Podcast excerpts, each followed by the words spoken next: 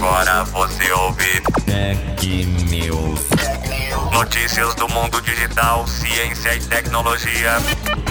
Mark Zuckerberg, CEO do Facebook, anunciou que a empresa dobrou a capacidade de servidores do WhatsApp para que o serviço suporte o grande aumento das chamadas de voz.